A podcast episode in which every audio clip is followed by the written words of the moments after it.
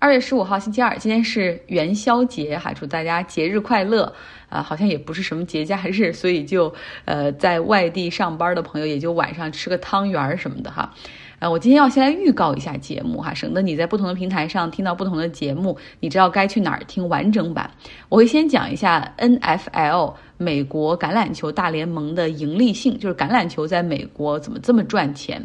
第二个呢，要讲一下加拿大的卡车司机他们抗议的情况，以及加拿大总理特鲁多哈他终于出手了。第三个呢，要讲一下一个紧张的局势哈，箭在弦上，俄罗斯和乌克兰的情况。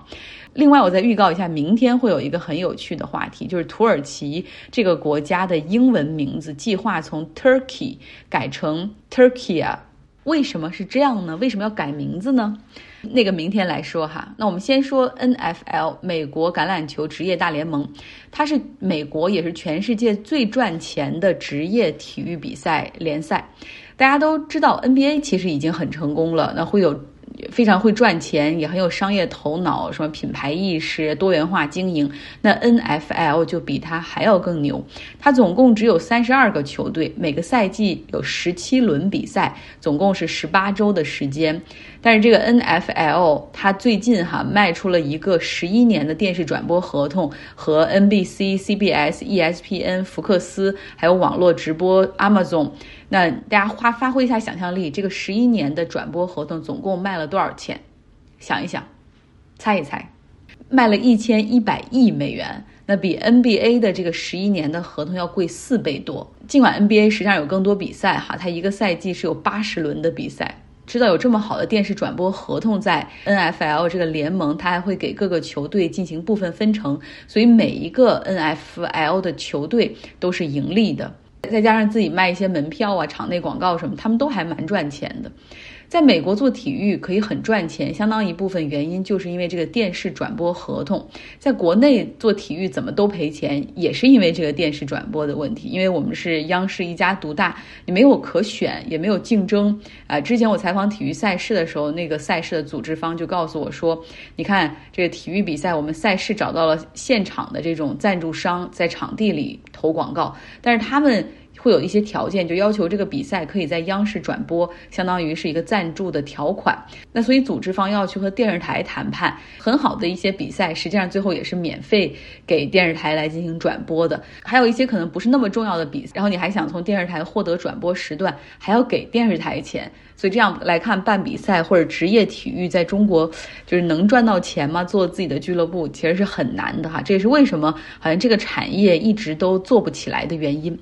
我们继续来说 NFL 哈，美国橄榄球职业大联盟，它的收视率确实也比较高。像美国全美每年会排出一个收视率最高的一百个节目，然后你一看，大部分都是 NFL 的比赛。这个 NFL 会把他们的转播权，包括整个赛季的部分比赛的网络集锦，然后多少分钟的集锦，游戏版权会切块儿哈，然后卖出吃干榨净。那像昨天的超级碗比赛，大概全美是有超过一亿人观看，现场有七万多名观众。NFL 也非常善于利用和拥抱新科技，像昨天我们一直说它那个门票最便宜的是两千九百美元，对，那它到底给什么附加值呢？每一张门票它都说这是一个 NFT，就是未来你可以放到平台上进行交易的 NFT。我讲过，通过区块链，然后你把这个一张图片确定它的所有权的拥有者。啊，就像很多图片数字网络上的那种，我们完全可以点击一个右键复制到我的桌面上，但你不是它的主人，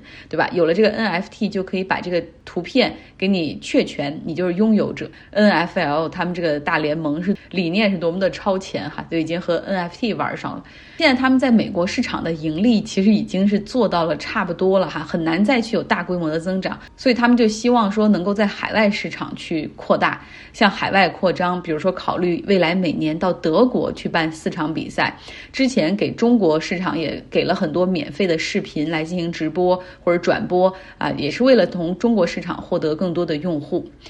那好，在这样的情况下，NFL 那么赚钱哈，他在美国那是横扫的，所以他特别希望就是安安全全大家比赛，然后赚钱分钱，避免一切争议的话题啊，尽量不要谈政治。那尤其是美国社会现在已经如此分裂的一个情况下，之前呢有黑人运动员表达了对 Black Lives Matter 的支持，在比赛前奏国歌的这个过程之中，他们单膝下跪，然后眼睛看地面哈，那种场面我们都还记。记得，结果就招致很多红色州的保守派的球迷抗议，哈，认为说他们在奏国歌的时候这样明显是不尊重美国国旗啊，各种争吵等等。后来呢，这 NFL 联盟就禁止了球员这种行为，然后意思就是说我们尽量不要谈政治。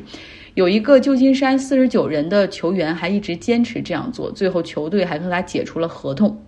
那昨天超级碗的中场秀上，艾米纳姆他在结束了演唱之后，也单膝下跪，哈，看着地面，也表达了对黑人以及黑人球员的支持。好，我们继续哈来说回到这个 NFL 球队的一个盈利性。呃，到底一支球队有多贵呢？像最近有一支球队叫丹佛野马队，哈，在科罗拉多州近期要卖出了，售价大概是四十亿美元。他的老板哈是一个不知名的加拿大的律师，在三十八年前花了七千万美元买下了这个球队，那现在是四十亿美元。我数学不是很好哈，你们可以来欢迎监督一下。我粗略了算了一下，这笔投资他大概赚了五十六倍。在三十多年的时间里面，那在二零一八年的时候呢，有一个对冲基金的老板叫 David Tepper，他花了二十二亿美元买下了卡罗兰纳的黑豹队。那在那之前，二零一四年纽约州的水牛城比尔队卖掉哈是十四亿美元，所以你能够看到十四亿、二十二亿到现在四十亿，这个 NFL 的球队价格是越来越贵。好，我们再回到这个昨天晚上超级碗的冠军球队 Los Angeles Rams，洛杉矶公羊队，这也挺有故事的。昨天比赛的时候，在他们的主场哈叫 Sophie Stadium，这是球队老板克伦科花五十亿美元打造的一个球场哈，在洛杉矶的郊区。那这个老板克伦科，他除了有这支橄榄球队之外，还拥有英格兰足球超级联赛。阿森纳俱乐部，还是 NBA 丹佛掘金俱乐部，以及冰球 NHL 这个大联盟的科罗拉多雪崩队的老板。然后他和妻子目前的总财富是超过一百亿美元。他的妻子哈也是出自于大富之家，是沃尔玛创始人沃顿的女儿。然后他现在自己有的那个持有的沃尔玛的股票，就还值个几十亿美元。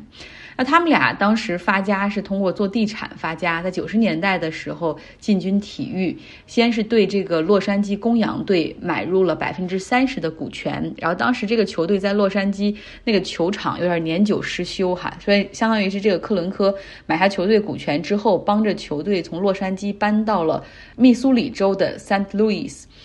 那在二零一零年的时候呢，这个原球队老板开始要卖他的这个股权了，他行使了优先权，科伦科哈他就把这个球队全部买下。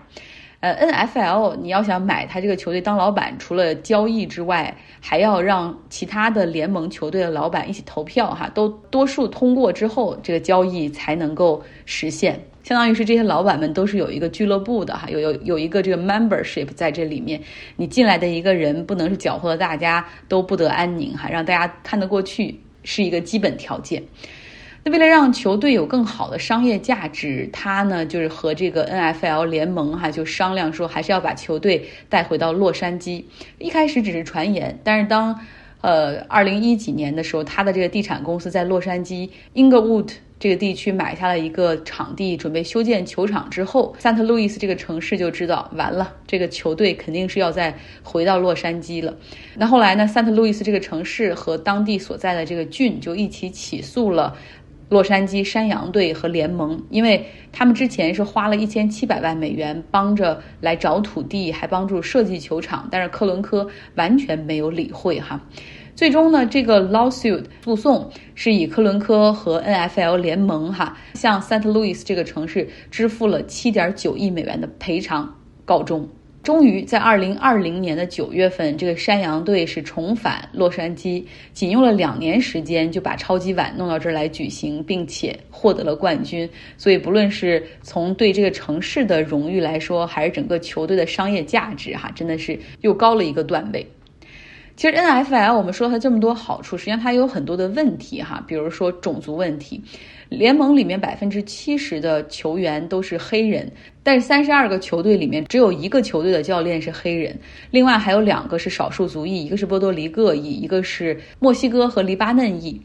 那近期呢，还有一个前迈阿密球队的主教练，一个黑人教练，他起诉联盟和另外三支球队在雇佣教练的这种过程之中，实际上是存在严重的种族歧视的。这 NFL 这个联盟中有一个 Rooney Rule，叫鲁尼条款，就是每一个球队。对教练、对主教练或者高级别教练进行选拔的时候，你每一次开启这个招聘，至少要给一个少数族裔面试的机会哈。但是现在看来，这个 Rooney Rule 并不是足以能够解决种族歧视的问题。我们说的这个种族歧视，已经不是说不是说那种明显的哈，而是实际上是在职场中的那种隐形的天花板。OK，来到加拿大，有卡车司机抗议疫苗强制令引发的混乱还在继续。呃，先说说这个疫苗强制令是怎么回事儿哈？是加拿大它出台法律，要求往返于美国、加拿大之间的卡车司机必须要接种疫苗，如果不接种的话，回到加拿大境内，这些卡车司机需要接受隔离。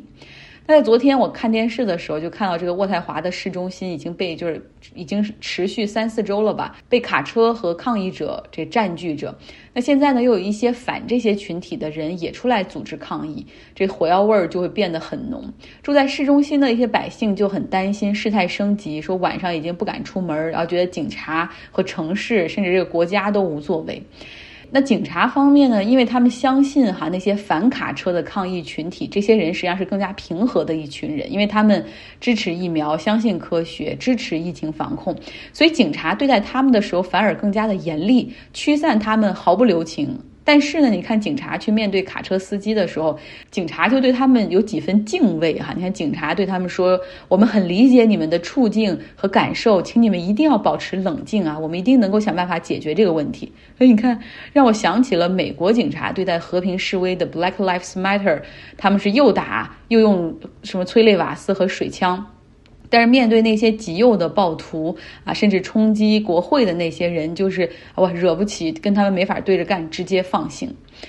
好，我们回到加拿大哈，说这个特鲁多，他近期也是遭受了很多批评，就认认为他无作为。昨天节目里我也说了哈，因为他自己现在是一个少数派的政府，在议会中就是自己的这个位置并不是很稳固，呃，所以他就好像不想做的太过，然后但是现在被骂无作为之后也没有办法哈，他马上启动了紧急情况一个法案叫 Emergencies Act。现在呢，开始要实行第一步了，就是你们所有参与抗议的人或者与之关联的人，银行账户都将被暂时冻结。然后，另外呢，参与者的这些卡车司机，他们的汽车保险也将被暂停覆盖。还是不跟你们发生冲突，但是在钱上先给你们掐断了。如果这一步还不行的话，会考虑出动部队。